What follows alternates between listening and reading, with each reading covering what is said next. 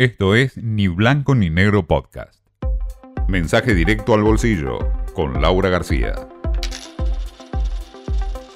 Pasó la Pascua y va a ser una semana agitada.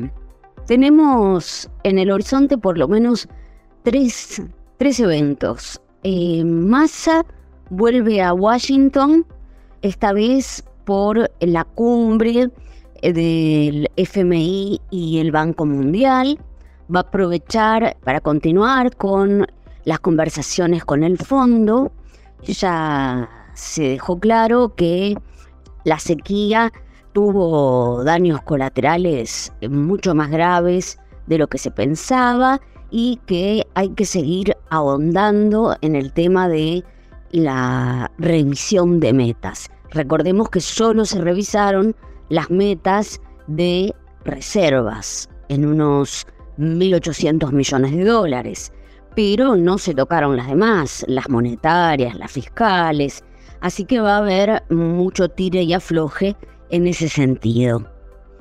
Y por supuesto es una de las pocas canillas que le quedan a Massa para obtener divisas, así que buscará desembolsos por ese lado.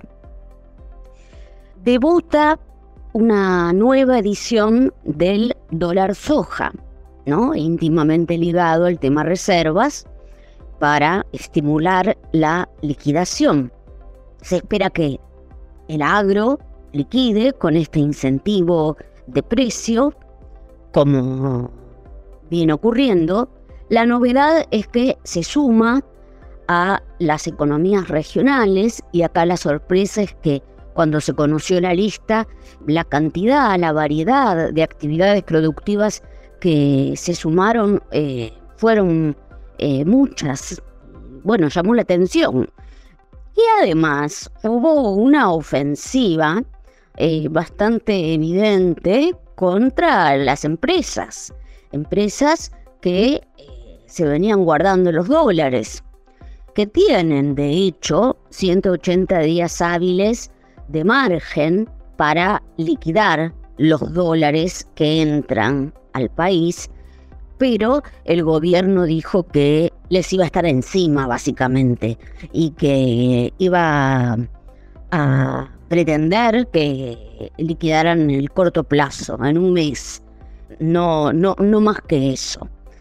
Así que se calcula que son empresas que reúnen una cifra no menor de unos 3.700 millones de dólares. Así que también ahí se suma una tercera ventanilla por la cual se van a volcar divisas al mercado. Todo siempre, ¿no? Pensando en que el Banco Central pueda comprar para reforzar las reservas y mejorar las arcas. Y ya un poco más cercano a todos nosotros, para rematar, como si todo esto fuera poco, se conoce la inflación de marzo.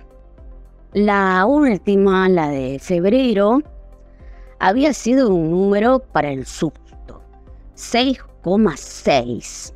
Veníamos de enero 6.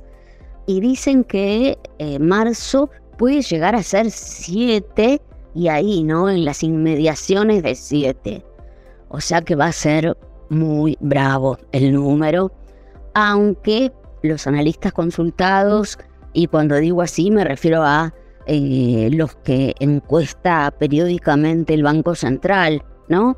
Las consultoras del mercado local coinciden en que desde ese pico va a tender a estacionarse más bien en un nivel de 5, que sigue siendo una barbaridad, ¿no?